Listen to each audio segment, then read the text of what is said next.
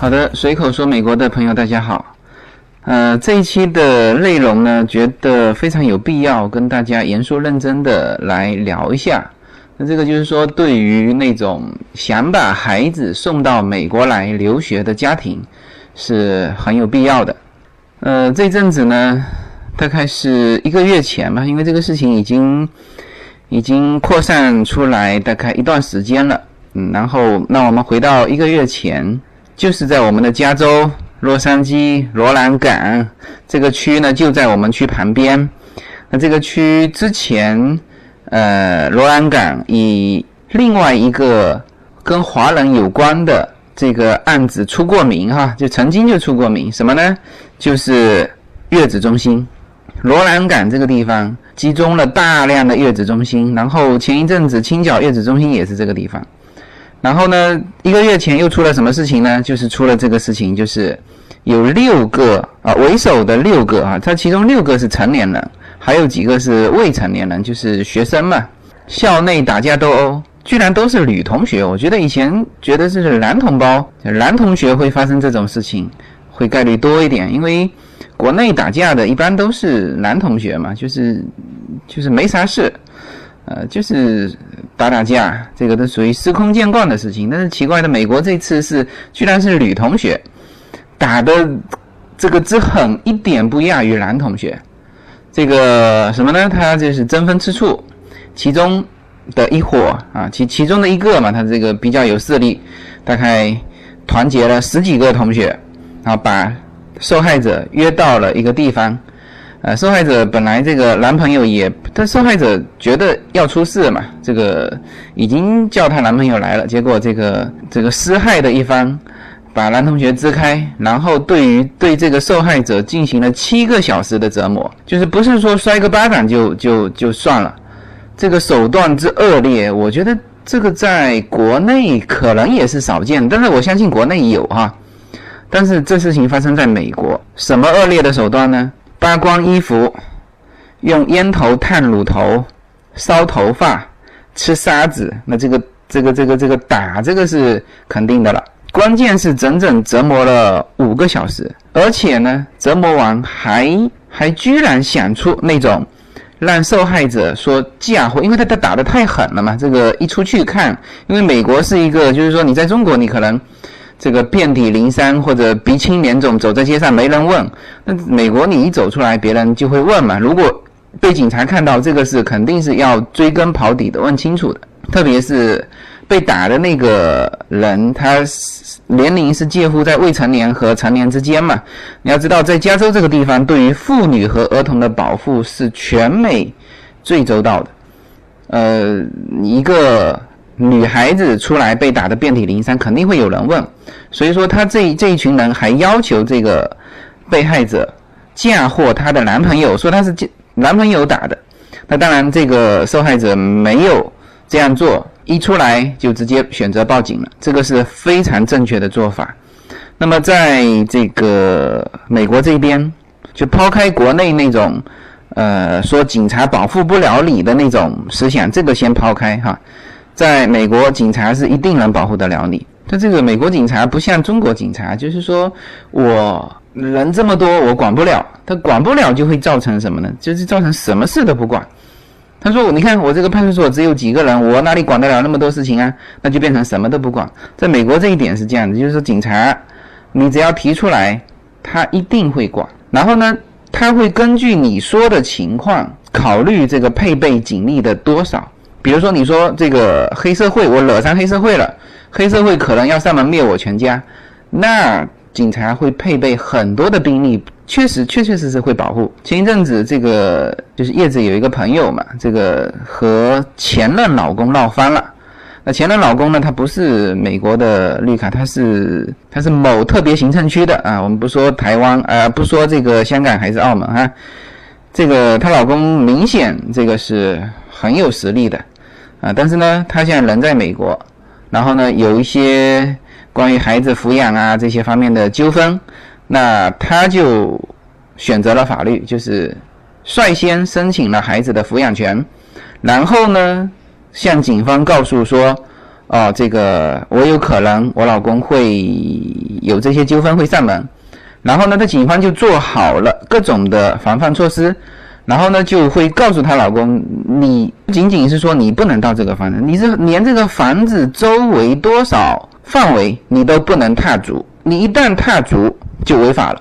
那在美国来说，如果你是就非持有美国居民身份，就是绿卡或者公民的身份，你如果在美国违法，那这个非常严重，立刻遣遣返。所以说，你你你试想一下，这个事情如果是发生在他们原来那个地方啊，那这个。那么有势力的人，你一个弱女子，你你根本不可能对付得了他。但是呢，哎，这里是美国，他选择了法律，那就会得到法律的保护。回到刚才那个罗兰港受害的那个事情，他立刻选择报警，然后这个事情就大了去了。马上警方把那个六个成年人全部抓了，然后呢，还有几个就是得到消息，当然几个里面有一些是未成年人，这个有一些就跑了，就跑路了。跑回中国啊，跑回什么？但是通缉啊，这个毫不留情。然后这个事情在华人区，甚至是就是在美国社会影响非常的恶劣。因为其实原来华人在美国社会来说，这个名声还是可以的。因为我们华人的就是学小孩嘛，他就是读书读得好。那现在慢慢的。呃，到目前为止哈，就是很多律师啊、医生啊这些好的职业啊，很多很多都是华人的小孩在担当。那所以比这个墨西哥人啊，呃，甚至是比韩国人，我觉得要在这个各个民族的这个排行里面，还是排的比较靠前的。当然，现在中国富了嘛，这个但是这富的这件事情，就是说过来过来疯狂的这个购物啊，这个包豪富的这个事情，它不会对你造成负面的影响。那只就是说你看不惯嘛。那美国普通的阶层啊，觉得你中国的人怎么这么有钱啊？啊，他看不惯，看不惯不代表是负面。但是呢，像罗兰港的这次这个事情，你包括上一次那个月子中心的这个那个事情，他月子中心。确实，那个事情会造成负面的影响，但是它负面的影响并不是说你开月子中心，你在这边赴美生子，不是的，是什么呢？是你赚了这么多钱，就是月子中心的这个主人赚了这么多钱，你没有去交税，你开着奔驰去领社会救济，然后呢，那些这产妇说好了要这个要要作为警方的这个证人，但是呢，违反了。跟警方之间的承诺，跑了，跑路了，回家了，就这些事情，到后面造成确实是美国社会对你华人这帮人是有负面的看法。就是说，在美国，就像你违法的事情，人家就会对你，确实对你这个群体，因为你华人长得都一样嘛，人家也不知道，就像黑人一样，是吧？所以说，黑人他其实就是不是那种街头混混的那种黑人，他他就是。已经融入到美国社会的黑人，他会更注重自己的言行，因为他长了一张黑人的脸啊，他会更注重自己的言行，因为他知道这个群体从历史上看啊，大部分的人的行为是不是那么好的？那那他作为一个已经融入到美国的一个家庭，他更要表现好。我看到的黑人，就是跟我们在一起正常交流的黑人，他的这个从衣服着装。到言行到礼貌，就是要比普通的群体要更好啊！所以说华人也一样，作为华人来说，就是非常担心出这种事情。当然，所有的这个已经规划了的华人，就是已经成为美国人的华人，呃，已经拿到绿卡的这些，总体表现还是非常好的。但是就是说这几年老是出这种华人学生在这边违法的事情，那像这一次的罗兰港的这个事情是。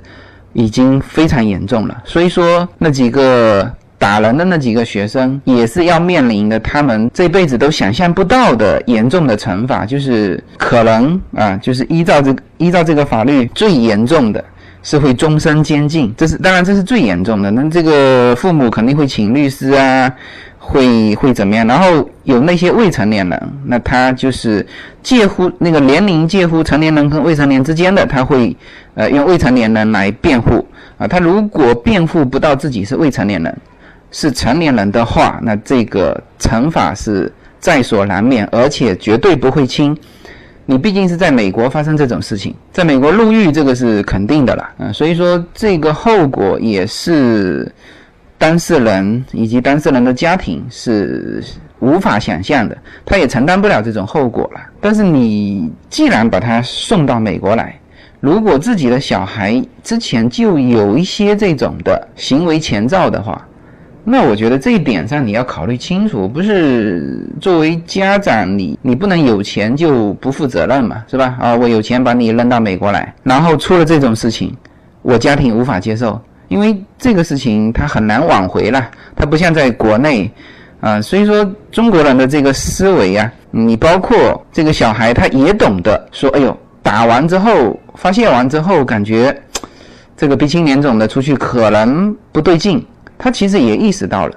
然后呢，就是中国的那一套东西全部都出来了，就是哎，嫁祸于人啊，这个东西是罪上加罪，很恶劣的。就是哎呀，这个美国的警方，他受害者肯定都说了哈，这个因为报道也全部出来了。美国的警方听到这些东西，真的是会对你整个华人群体产生产生非常恐恐惧的这种想法。你去施暴别人，手段这么恶劣，然后还能想出嫁祸于人的这种阴险的想法，所以美国人都比较简单嘛，他想不到你你居然能恶劣成这样，这么有逻辑性啊！你知道，在美国选总统。他立刻宁可选择一个像小布什这种比较没有城府的。原来很多总统不是说他表现不好，是他表现的太过于厉害，太过于聪明，美国人不选他。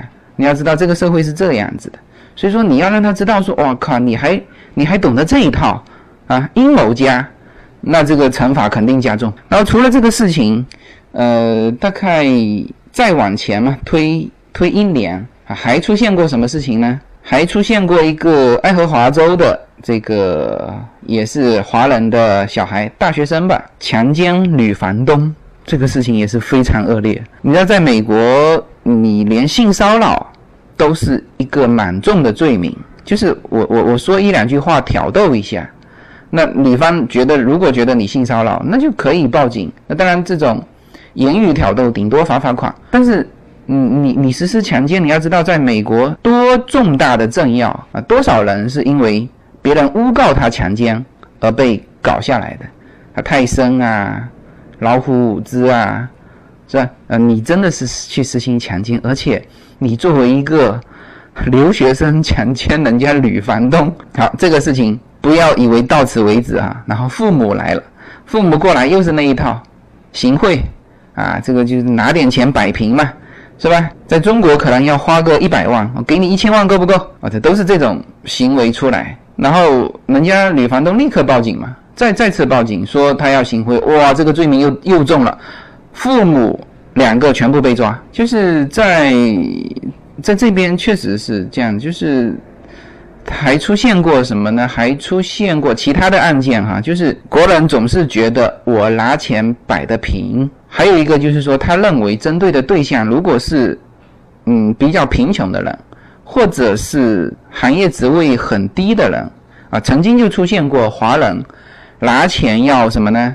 要收买妓女，结果 被妓女报警，啊，就是他觉得，你这种职业就是这种下九流的人嘛，我拿点钱出来肯定摆得平，但没想到人家不会选择你的钱。选择了什么呢？选择了维持真相。那这个就这个就是那些富裕的家庭、富二代啊，你要明白的事情。你要知道，这个社会就当然也有这个拿钱可以搞得定的人嘛。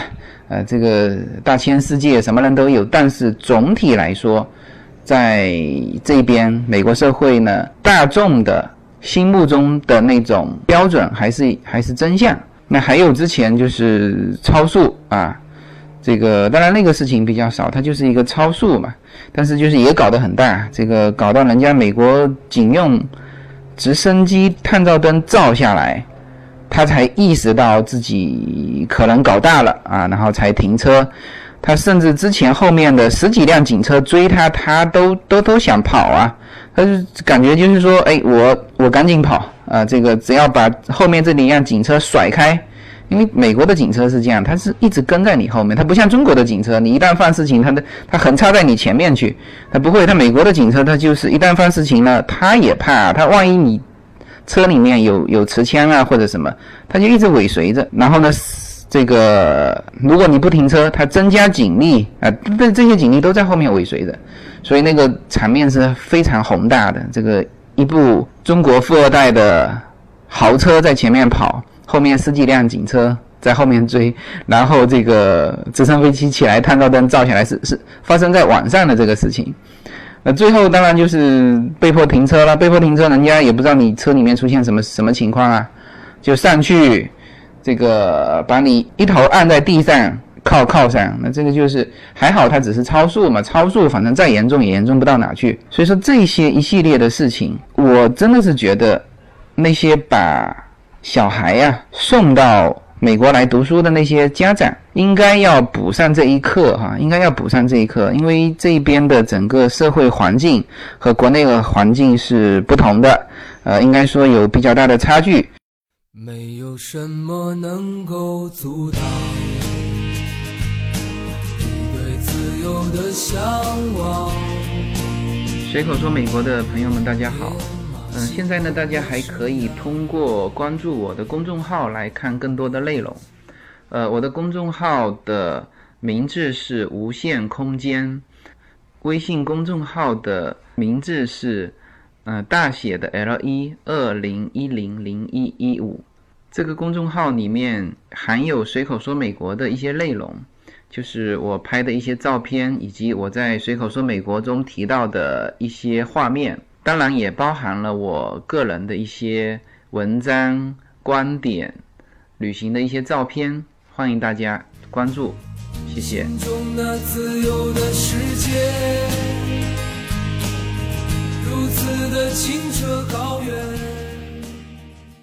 那国内形成目前的这种社会环境、社会秩序的环境，我觉得是有原因的哈。你这个，比如说国内人为什么有这种？通病，这个通病叫什么叫藐视法律嘛？啊，我说的这个两边差异大的就是国内还是有藐视法律的这种社会环境，而美国是非常尊重、敬畏法律。美国人出门为什么说做什么事情？都要做得清清楚楚，合同写得明明白白。包括我们租房子也是，你超出这个时间点，你就会被收滞纳金。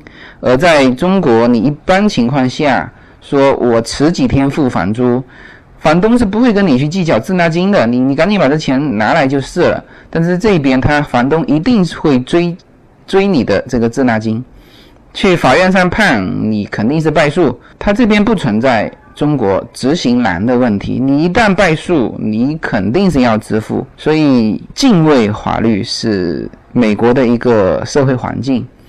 嗯，之前我当然聊过美国的不自由了。那它不自由有一点，就是支持的基础，就是它确实是能够整个社会的体系能够维持它的这个社会环境。比如说你你吵到邻居，那警察就会上门，就会制制止你。你如果继续吵，那不好意思带走。那中国不会有人管到这么细的事情，所以说这个是两边差距比较大的。那国内呢，为什么形成这种藐视法律的这种环境呢？你这从改革开放开始嘛，是吧？人家说改革就从违法开始，这个是吴晓波说的哈，说所有捞第一桶金的啊，全部是历史积累，通通是从违法开始。那这个当然就会造成。他对于这个社会制度的一个不认可了，是吧？第二呢，国内是形成了这个特权阶级，然后也比较喜欢特权。这个特权大到这个红二代、官二代，小到什么呢？小到走后门嘛，走后门也是个特权嘛。哎，我在这个机构有熟悉的同学。先找到这个同学，OK，一切好商量，不要排队，什么什么加快，这个我们都能理解嘛。因为有的时候他确实在中国，他的那个条条框框就让你办不成事情，加大了这种你需要去找人的这种需求。还有呢，就是国内出来的他比较喜欢摆架子嘛，我有手段啊，有后台，有钱就能够办成比普通人、比没有这些的人更难的。或者更重要的事情。那确实这也是国内现状，所以国人才才对你开什么车、穿什么衣服、用什么包，嗯，朋友圈刷什么人会有有讲究嘛？就是贫富分化嘛。因为我们现在国内就是，呃，越是贫富分化，它越会造成有资源的人会比普通人获得更多的资源，那就再增加贫富分化，就是这样子。所以基于国内的。社会环境和美国的环境确实有不同，那我也比较理解为什么说国内会形成这种。我刚才讲了这么多哈，就是说它为什么会形成这种社会环境，怪不了个人，啊，确实是怪不了个人。但是呢，你如果说向往，希望是说子女到美国来进行一个学习生活。那你首先肯定是向往这边嘛，那你不会把他送到朝鲜去吧？不会把他送到其他去其他国家去嘛，是吧？那你如果喜欢这边啊，向往这边，你在接受美国的好的东西的时候，比如说好的空气、好的食物、好的社会秩序的时候呢，你也要考虑到美国也有让你不自由的东西，你这个首先要先知道啊。回头造成了后果，你再去弥补。哦，还有一点是这样，就是说，在中国很多东西是可以事后弥补。出了事情，这个现在中国很多法律都都能够接受你用钱补救这个事情啊，哪怕你犯了再大的事情，那你如果说肯给受害方这个更多的物资补助，人家受害方可以通过撤诉啊，或者是跟你。达成一个默契，那法法院也不管，因为总体来说，中国的法律是维稳的一个法律，就是说你只要受害方不闹事，啊，这边都好办。但是在美国这边呢，他的这种公诉案件是非常严厉，因为他会考虑到你对于社会的一个影响力，公众的眼睛也盯着这个事情，所以你很难很难通过事后啊，不管你找到什么人，花多少代价，就是这个错犯下去了，那唯一的就是。小孩子要去接受这种你接受不了的一个严厉的处罚，所以基于这一点，我是觉得这个华人的家长啊，把小孩子送出来之前，一定一定要补上这一课啊，要告诉孩子美国是一个什么样的，最好是陪同小孩在这边生活一段时间，可以先过来感受一下，就是比如说夏令营啊，啊，或者是家长要陪一段时间。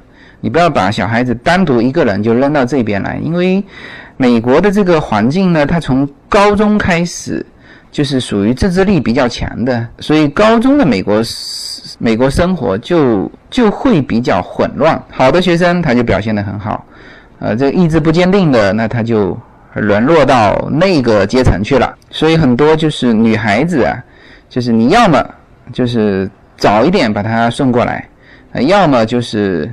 迟一点啊，最好读完大学出来读研究生也行啊，但是你不要把小孩子单独一个人扔到这个这个社会来。特别如果说一贯啊，从小一贯觉得父母能搞得定一切的那种小孩，那你还是三思而后行。就是我的观点，就是那些对美国社会不不了解的，只看到美国社会的过来可以获取到的啊，比如说啊，有更多好的。这个商品啊，可以住更好的房子啊，可以享受更好的东西的，而没有看到美国对你约束的一面的这些家庭，就不要贸贸然把小孩送过来。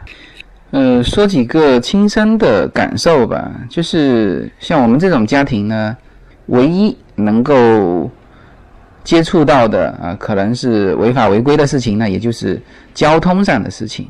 比如说交通罚单啊啊这种，那对于这些事情，每一个家庭其实也都是非常认真的去对待的。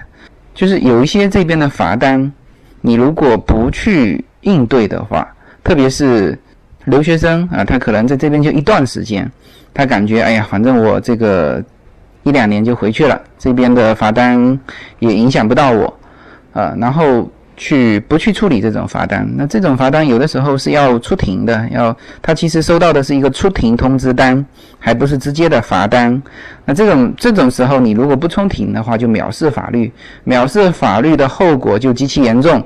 那警察就会上门逮捕。那中国人一看到逮捕这两个字就就吓坏了。然后到时候小孩子受惊吓啊，或者再出现更不好的事情。所以我的感觉是这样，就是说在这边生活，比如说闯红灯啊，有的时候我我出现过自己不小心闯了红灯，那自己当时就很害怕的感觉。你要在中国，你不会存在这种感觉。那你还有就是每个月的你的账单要及时支付啊，这些都是生活上非常细小的事情。但是你一旦没有及时支付，对你后面的生活也是会产生巨大影响的。所以这个就是美国的法律和美国的整个体系，它严格就严格在这里，就是你每一次的撒谎，你每一次的疏忽，它都会记录到你的整个系统里面去啊。我之前讲过这个个人的财税体系和信用体系，然后所有你要面对这个。社会的很多东西，他都会叫你签字啊，签字上面就是都都有一条，就是哎，我我看清楚了啊，这些所有的内容，我也就是我我知道我看清楚了这里面所有的内容。那一旦我提供自己提供不真实的资料，我也知道自己会面临什么样的处罚。就是很多的文件上面都有这么一条，那你字签下去了，那你就在法律意义上来讲，你百口莫辩了。所以你到这边会发觉你要签很多的文件，然后就是不是像国内那种，就是反正事情都谈清楚了啊，签字这个只是一个手续，我随便签签，不是这样的，很多东西。所以在这边所有的中介机构都是有 license 的，然后特别是现在就中国留学生算是批量输出，呃，现在好像赴美留学的中国学生已经占到美国的第一位了。但是呢，中国留学生在很多外国留学生的眼睛里面的那种形象，就是还是那种封闭的、颓废的、没有想法的。然后这种学生，特别是在这个没有保护伞的这个社会环境下呀，语言上又不是很好的人交流。关键是很多中国的家庭，很多就是直接出来留学的学生，他其实是对整个世界的各种文化他认识的不够的，他没有。走过很多地方，他或者是当然走过旅游是旅游，生活又是生活。就是如果你能够在全世界各地呃小生活一段啊，比如说你对于啊黑人文化、对于穆斯林文化，如果说没有大致的一个了解，一到外面来确实是有点慌张。然后这个时候就是父母又远在国内，他更要到这边来找一些小社群嘛，呃，才感觉才有安全感。那这时候就很容易，很容易就会被一些小社群给带坏掉。你看这个以罗兰港的这个事情来看，他其实这里面有冲突的就两个人，一个受害者，一个是那个施害这一方的挑头的那个人，剩下的都是去干嘛的？剩下的都是去，就是说。他其实没动手，就是在旁边看看的。场面一出现混乱的时候，也上去这个推两下。那这种，这这在国内就是说属于很正常啊，顶多是学校通知啊，这这这这些人啊是就围观啊，或者是帮凶啊，这一般的都不会得到重的处罚。但是在美国这边就也是很严重的啊，所以。所以，作为我来说，讲这一期节目呢，呃，目的是给国内的要把小孩送到美国来读书的家庭提个醒，也希望说这个中国的留学生啊，因为在这边来说，大家都长着一张华人的脸，说中文，都希望这个群体啊，这个不断的能够展示出在美国社会这个很正面的形象，因为在美国。很多很多群体啦，因为在美国是一个全全球各色人种的一个比拼的一个舞台，呃，那当然我这句话放在东西海岸说都是合适的。那中部是中国人很少，呃，这个外来人口很少。那在东西海岸来说，其实像洛杉矶这种城市，你说这个洛杉矶华人多，它也只是个位数，就是百分之个位数。即使你的你亚裔。也只是占到少数，所以这是一个全球各个民族展现自己的一个舞台。当然，一旦你有负面的，你也会影响到整个群体的一个形象。人家可不管你是谁啊，我们中国人还分嘛？这个河南人怎么样？新疆人怎么样？是吧？一样的道理。好吧，那这一期呢就聊到这里啊，谢谢大家。